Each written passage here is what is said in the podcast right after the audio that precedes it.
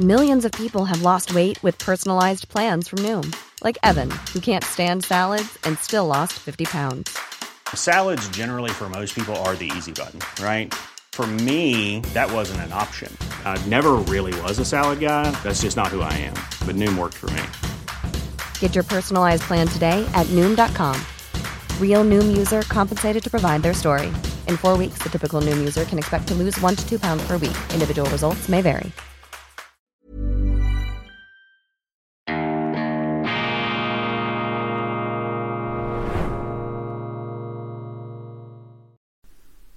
Grüezi miteinander, ganz herzlich willkommen, meine sehr verehrten Damen und Herren, liebe Freunde, vor allem in Deutschland und in Österreich. Ich begrüße Sie herzlichst bei Weltwoche Daily, die andere Sicht, unabhängig, kritisch, gut gelaunt, internationale Ausgabe am Dienstag, dem 10. Januar 2023. Nach wie vor es gutes Neues, meine herzlichsten Glückwünsche. Wir sind hier das Leuchtfeuer, der Leuchtturm der begründeten Zuversicht und natürlich das Institut für fortgeschrittene Gegenwartskunde und auch angewandte konservative Studien. Schön sind Sie dabei. Die Weltwoche ist einzigartig. Ich muss das so sagen, denn die Weltwoche ist vermutlich weltweit die einzige Zeitung, zumindest die einzige mir bekannte Zeitung, die es zulässt, dass zu einem relevanten, brisanten Thema der Gegenwart nun wirklich alle unterschiedlichsten Meinungen zu Wort kommen können, ja zu Wort kommen müssen. Denn unser Prinzip besteht eben darin mit Goethe, es irrt der Mensch, solange er strebt, und deshalb ist nichts gefährlicher, als wenn Sie als Chefredaktor eine politische Generallinie in Ihrer Zeitung durchpeitschen wollen, dann ist die Gefahr, dass Sie falsch liegen, sehr, sehr groß, und ich befürworte eindeutig, ich ziehe es vor, Debatten stattfinden zu lassen und vor allem dann, wenn es kracht und wenn die äh, Meinungen aufeinander prallen und wenn es Leute gibt, eben die berühmten Skischartenaugen, die Inquisitorengesichter, die uns einreden wollen, dass nur eine Meinung erlaubt sein soll, dann ist es am wichtigsten, dass man eben auch die andere Meinung bringt. Und das, so haben wir das gehalten, so halten wir das in der Weltwoche mit dem Ukraine-Krieg. Das ertragen dann nicht alle, auch nicht alle Journalisten. Einzelne ziehen dann ab, schleichen ab unter dem äh, Absingen wüster Lieder, weil sie einfach diese Pluralität, diese Meinungsvielfalt nicht aushalten, weil sie es nicht verputzen, wenn ihre Auffassung durch eine andere konterkariert, gekontert oder ergänzt wird. Ich kann mir das gar nicht ähm, vorstellen, warum man derart ähm, ja, geradezu intolerant und aggressiv reagiert, wenn man mit einer anderen Meinung konfrontiert wird, ist einfach eine andere Meinung. Das ist doch die Essenz. Und je provokativer, meine Damen und Herren, eine Meinung vorgetragen wird, umso provokativer ist ja dann auch wieder die Antwort, die dadurch äh, entsteht. Und nur so kommen wir weiter. Rede und Gegenrede Provokation, intelligente Provokation und intelligente Gegenprovokation. Wenn man stattdessen das Wunschbild der ähm, zwangsberuhigten Friedhofsruhe äh, sich vor Augen hält, dann ist das vielleicht bequemer und angenehmer, aber es dient dem geistigen, dem menschlichen Fortschritt nicht. Und mit dieser ähm, ausgedehnten, blumigen Einführungsrede möchte ich anpreisen das Interview, das mein Kollege Jürg Altweg in der aktuellen Ausgabe mit dem französischen Historiker und Demografen Emmanuel Todt geführt hat. So etwas haben Sie wirklich noch nie gelesen. Wir haben jetzt auch äh, Nachfrage aus äh, deutschen Zeitungen, die das uns abkaufen wollen, die das übernehmen wollen, weil dieses Interview ist wirklich hochinteressant. Dieser Historiker Emmanuel Todt redet sich sein Unbehagen von der Seele und er hat eine Reihe von Sprengstoffthesen, Sprengstoffsätzen in diesem Interview drin. Ich gehe einfach mal kursorisch durch. Ich hoffe, ich übersehe nichts Relevantes. Erstens, Emmanuel Todd bezeichnet diesen Krieg zwischen den Vereinigten Staaten und Russland auf dem Territorium der Ukraine als einen Weltkrieg. Es sei ein Weltkrieg. Zweitens stellt er sich gegen die Auffassung, dass die Russen aus dem letzten Loch pfeifen. Ganz im Gegenteil. Ähm, Emmanuel Todt hält fest. Er hat übrigens den Zusammenbruch der Sowjetunion vorausgesagt.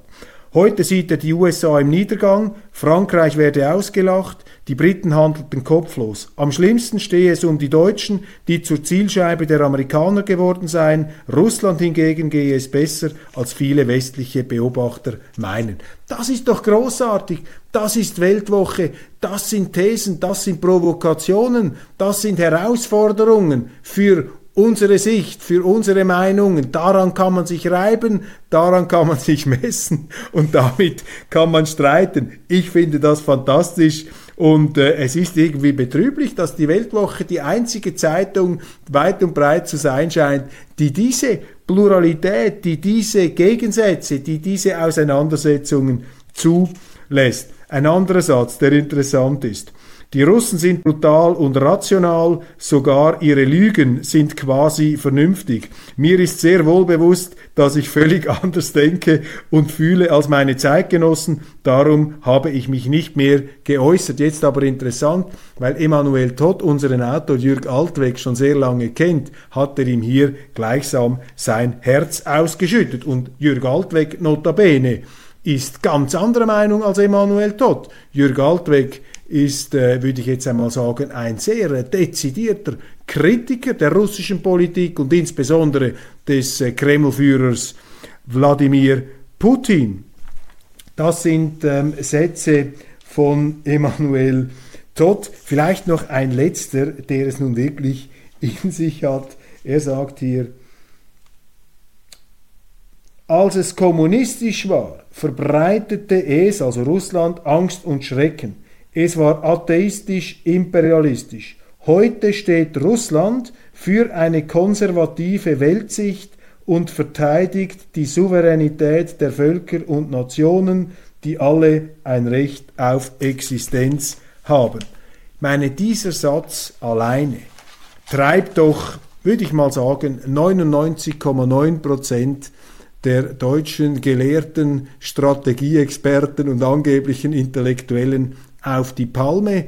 Aber ich empfehle Ihnen, lesen Sie dieses Interview, lassen Sie es auf sich wirken und schärfen Sie auch Ihre Gegenargumente an einem Zeitgenossen wie Emanuel Todd. So etwas ich darf das hier wirklich herausstreichen, gibt es nur in der Weltwoche. In der nächsten Ausgabe dann am Donnerstag erscheint ein Interview, das ich führen durfte mit Günter Verheugen, dem ehemaligen EU-Erweiterungskommissar und Ukraine-Beauftragten. Und auch dort ähm, schlägt uns eine ganz andere Sicht auf diesen Konflikt entgegen, vor allem auch eine sehr selbstkritische Sicht auf die Politik der Europäischen Union.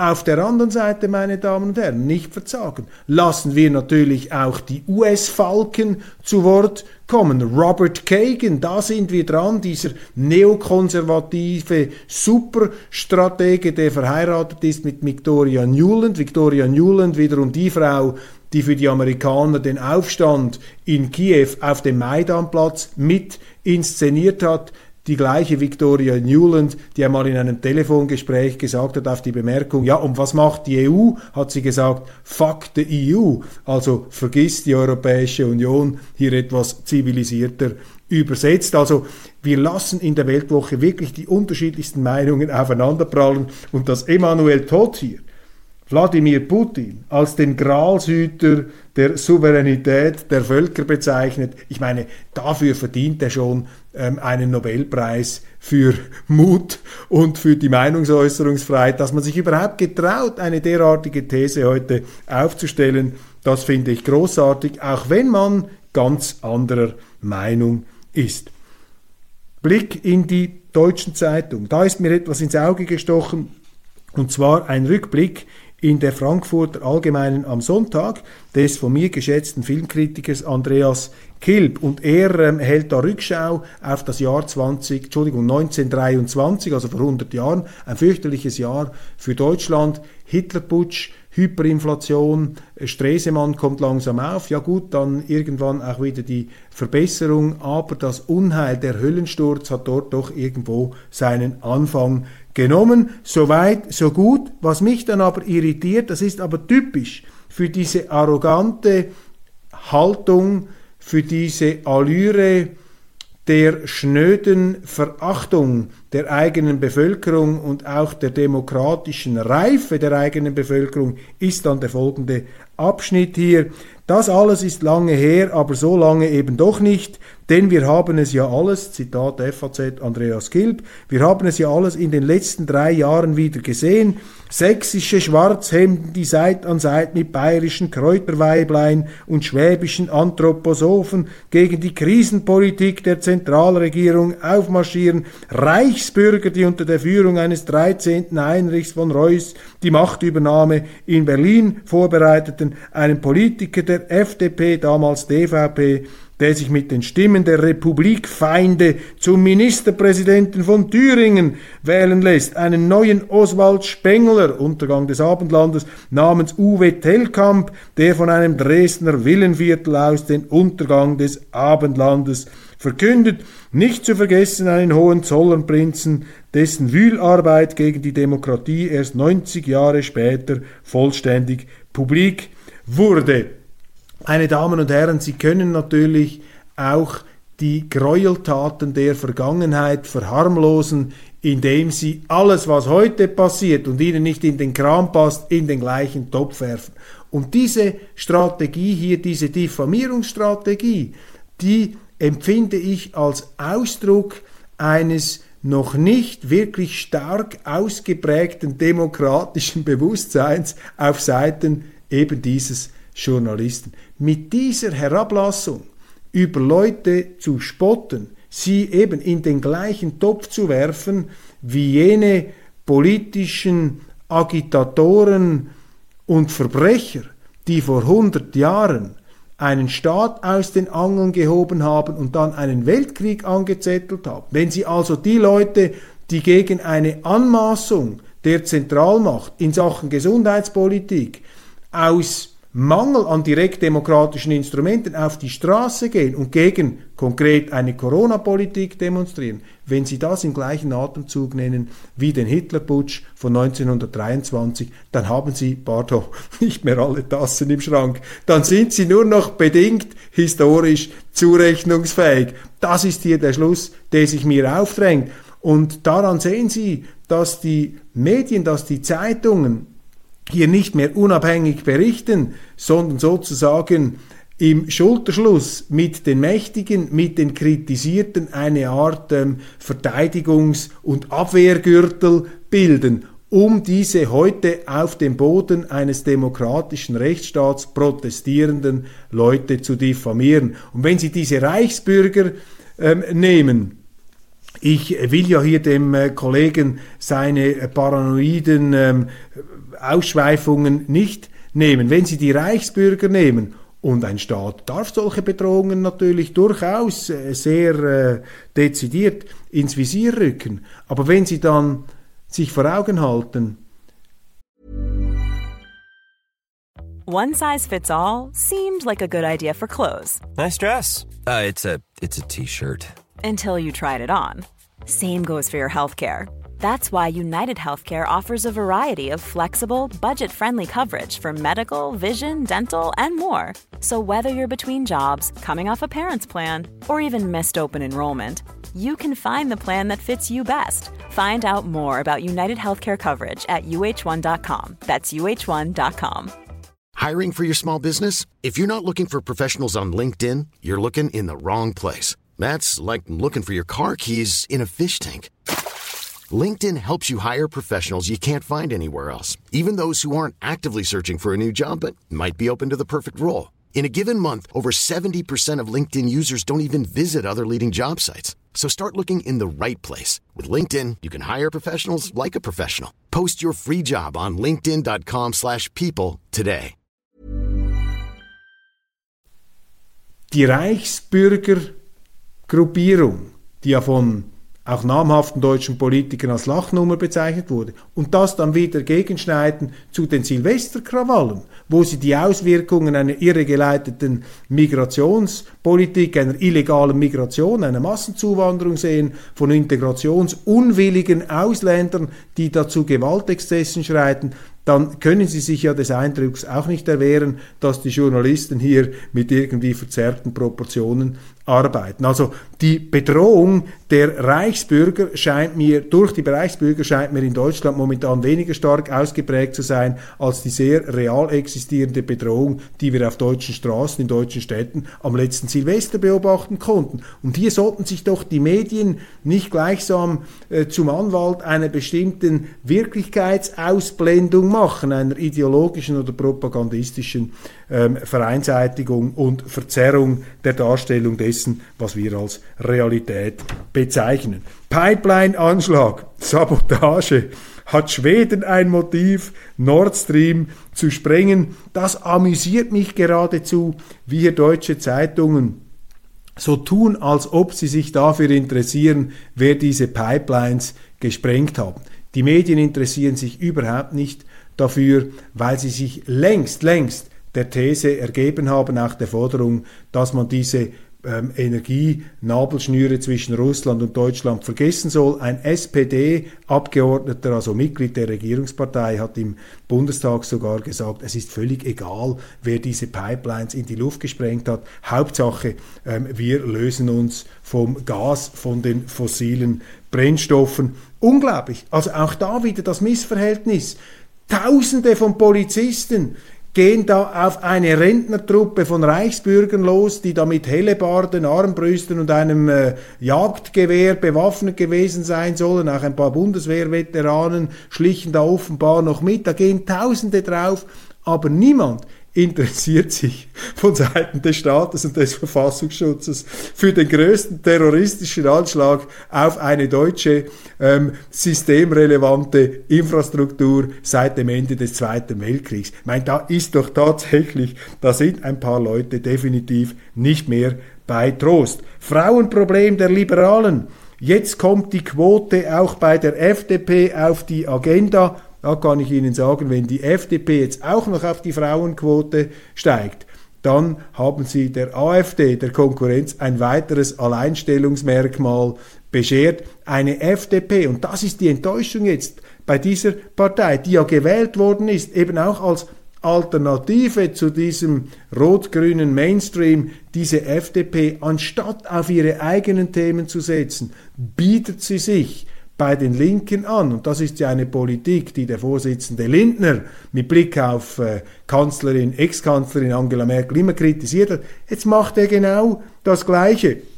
Übrigens Christian Lindner, der noch äh, durch eine private Affäre da etwas ins Schlingern äh, zu geraten äh, droht. Er habe nämlich ein Grußwort geschrieben in einem äh, Kompendium für eine Bank, die ihm dann für seinen Hauserwerb in einem Berliner Nobelviertel einen Kredit gewährt habe. Und ähm, nachdem er sein Grußwort geschrieben habe, habe er gleich noch einen Kredit erhalten. Ich halte das nicht, soweit man die Fakten beurteilen kann, für ein Schwerverbrechen, aber es wirft ein etwas schiefes Licht auf diesen ähm, Sylt-Reisenden, der da inmitten noch der äh, strengen Corona-Politik seine Kumpels, unter anderem Friedrich Merz, mit dem Privatjet aufgeboten hat, um auf dieser Insel den eigenen Geburtstag zu feiern. Noch nicht gesprochen haben wir über Benedikt XVI., den Tod des deutschen Papstes. Sie wissen, es schlagen acht zwei Herzen in meiner Brust.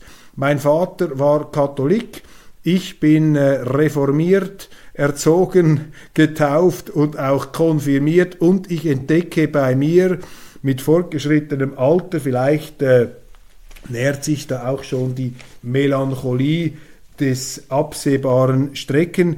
Endes, ich ertappe mich dabei, mich immer mehr für theologische Fragestellungen zu interessieren. Und ich habe natürlich auch den einen oder anderen Text von ähm, Josef Ratzinger, Papst Benedikt XVI gelesen. In der Weltwoche, vielleicht haben Sie es gesehen, hatten wir einen fantastischen, also in der aktuellen Ausgabe noch nachzuschauen, haben wir einen fantastischen Nachruf, sechs Seiten von Matthias Matusek. Er ist ähm, in der Wolle gefärbter Katholik durch und durch, auch äh, klug, belesen und einfach brillant, wie er hier diesen Papst, diesen Verstorbenen würdigt, das auch verwebt mit seinen eigenen Anschauungen, mit seinen eigenen Begegnungen, unnachahmlich, unverwechselbar, großartig, wie das Matthias Matusek tut. Und man lernt auch sehr, sehr viel über diesen Papst. Was mich an Josef Ratzinger, übrigens auch noch ein Interview mit dem Schriftsteller Martin Mosebach ähm, durch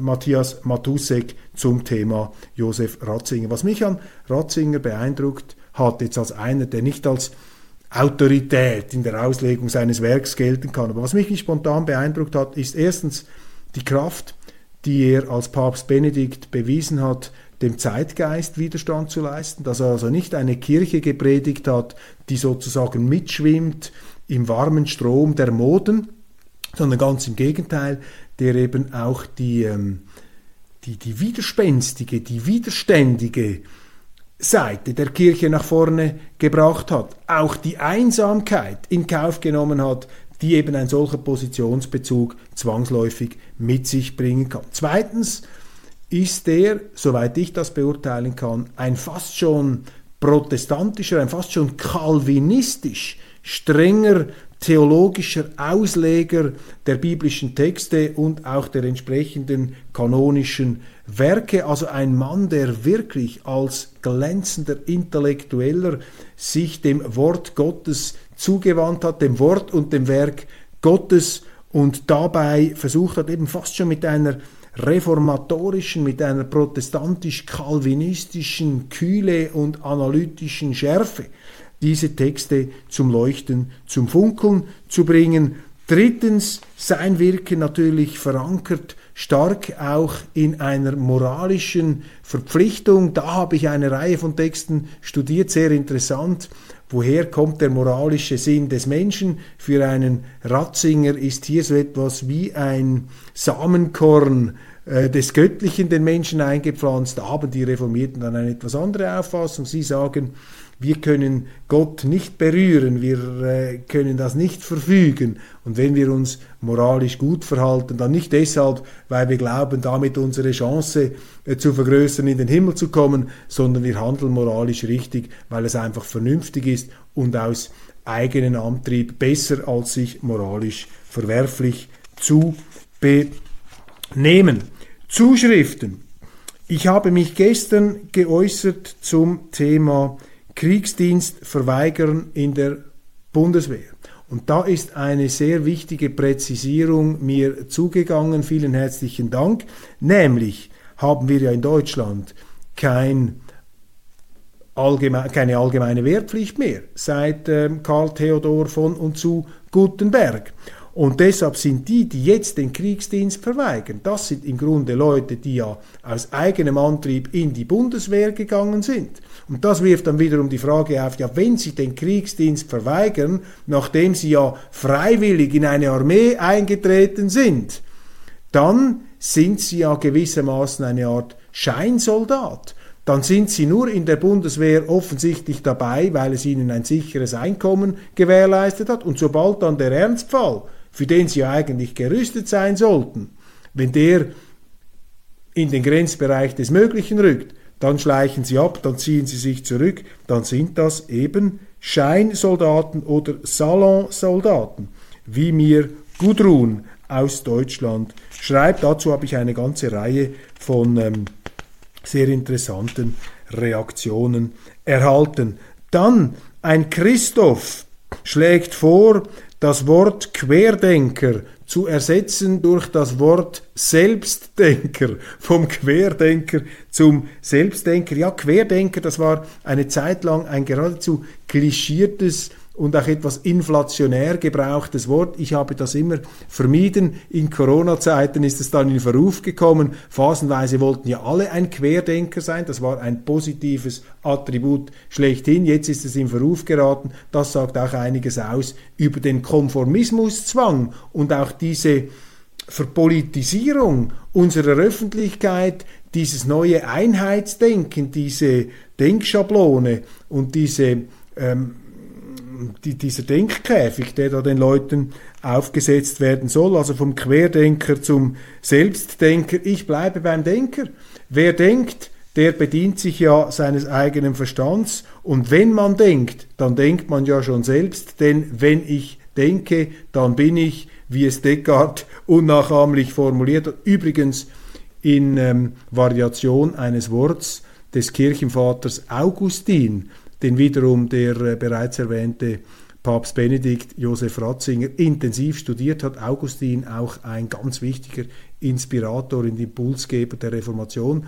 Augustin hat ja sinngemäß gesagt, ich zweifle, also bin ich. Wenn ich zweifle, wenn ich zum Beispiel an meiner Existenz zweifle, dann ähm, werde ich mir ja meiner Existenz bewusst. Also wenn ich zweifle, dann bin ich und daraus abgeleitet dann Descartes, ich denke, also bin ich.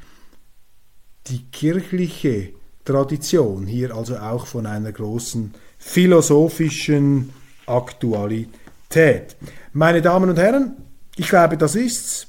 Vielleicht noch ein Zitat hier zum Schluss, wenn ich da meine Notizen durchgehe. Nur die amerikanische Macht kann die Naturgewalten der Geschichte in Schach halten. Ein Satz des amerikanischen Neokonservativen Bob Kagan, Robert Kagan. Nur die amerikanische Macht kann die Naturgewalten der Geschichte in Schach halten. Was für ein Satz, den dieser Bob Kagan hier in einem Interview geäußert hat. Fast schon wieder bewundernswert dieses Selbstvertrauen, nur die amerikanische Macht kann die Naturgewalten der Geschichte in Schach halten. Da ist es dann nur noch ein ganz kleiner Schritt hin zum klinischen Größenwahn.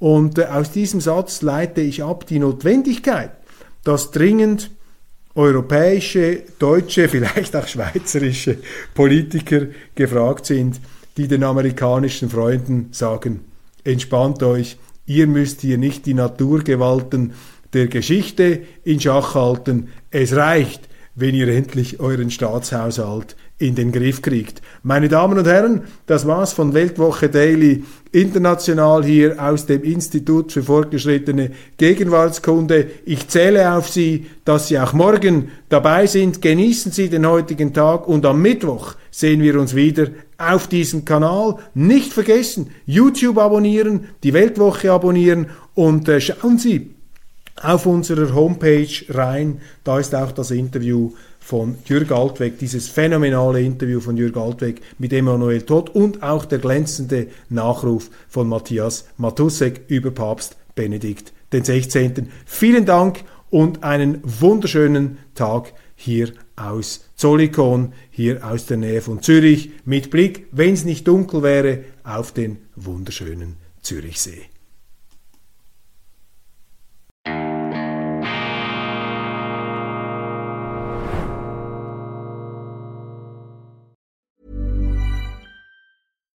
When you make decisions for your company, you look for the no-brainers. And if you have a lot of mailing to do, stamps.com is the ultimate no-brainer. It streamlines your processes to make your business more efficient, which makes you less busy. Mail checks, invoices, legal documents, and everything you need to keep your business running with stamps.com.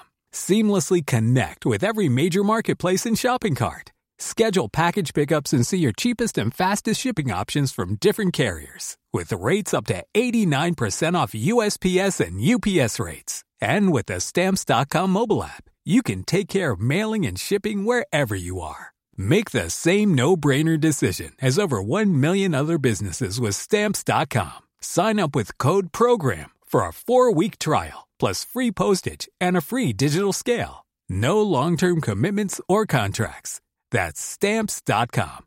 Code program.